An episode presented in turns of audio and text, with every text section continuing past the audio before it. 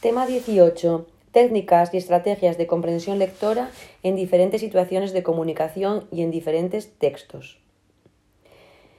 El aprendizaje es inseparable de la vida cotidiana. Esta frase que leemos en la legislación a menudo y escuchamos en cualquier formación sobre pedagogía ya la decían grandes educadores como Freinet y Paulo Freire, y en el marco metodológico que da el decreto 82-2014 se expone la importancia de crear contextos de aprendizaje en los que el alumnado pueda descubrir, investigar y participar activamente para movilizar sus conocimientos previos y construir un aprendizaje funcional y competencial orientado a la ciudadanía activa. El docente, pues, ha de ejercer como mediador entre el alumnado y dichos contextos, procurando situaciones comunicativas cotidianas en las que sea necesario utilizar la lengua escrita de tipo personal social y puramente escolar, leer un cartel que anuncia la Semana de la Ciencia del colegio, las normas de convivencia que hemos acordado en el grupo, el enunciado de un problema de matemáticas, las instrucciones para hacer un experimento en ciencias, un poema o un cuento en lengua, las reglas de un juego en educación física, una carta que nos escriben desde un colegio cercano, un mapa antiguo para buscar las calzadas romanas en la edad antigua, un periódico, el horario del día, la letra de una canción y todas las explicaciones que aparecen en los libros de texto son situaciones comunicativas que utilizan diferentes tipos de textos escritos. Basándome en los materiales del Instituto Nacional de Evaluación Educativa, los textos se clasifican en continuos, discontinuos y mixtos.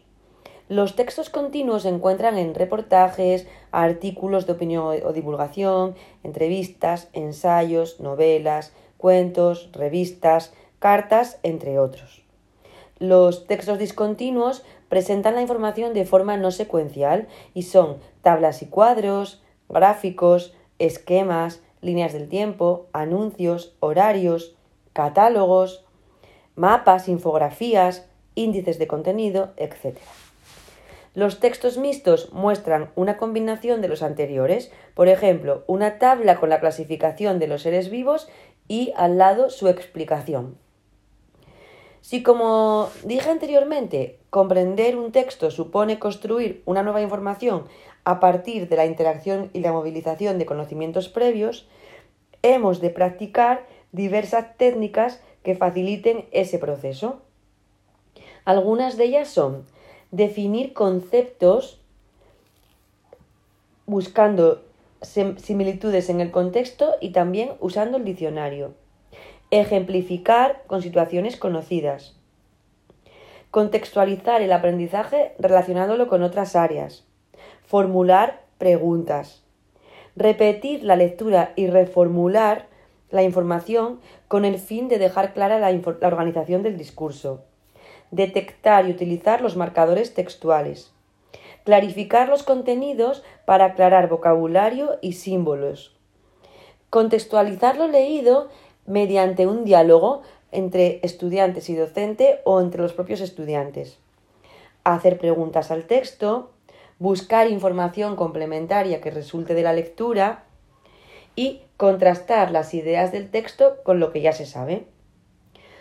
Todas estas técnicas contribuyen a que el alumnado poco a poco y de manera más o menos consciente utilice las estrategias necesarias para la comprensión lectora, que según Isabel Solé son estas dotar de finalidad personal a la lectura, aportar conocimiento previo relevante y planificar la mejor forma de leer para lograr el objetivo que se busca. Por ejemplo, encontrar una información en Internet necesita de una, de una búsqueda de palabras rápidas y hacer una lectura a partir de los marcadores textuales. Inferir, interpretar e integrar la información en la lectura, si estás leyendo un cuento de fantasía, te puedes imaginar qué va a suceder a partir del escenario en el que te has situado. La tercera, comprobar la comprensión mientras se lee, detectando posibles dificultades e intentando solucionarlas, por ejemplo, buscando eh, eh, significados de palabras en el diccionario. Y por último, elaborar la información, recapitularla, organizarla, integrarla y valorarla una vez que se haya terminado y a veces sintetizarla o ampliarla. Para alcanzar la competencia lectora que permita a nuestro alumnado no solo leer cosas con palabras, sino comprender y hacer cosas con las palabras, es necesario que experimenten muchas situaciones satisfactorias a través de la lectura.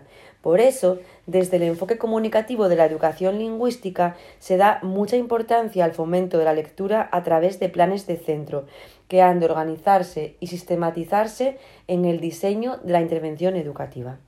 Es el punto del epígrafe del que voy a hablar ahora.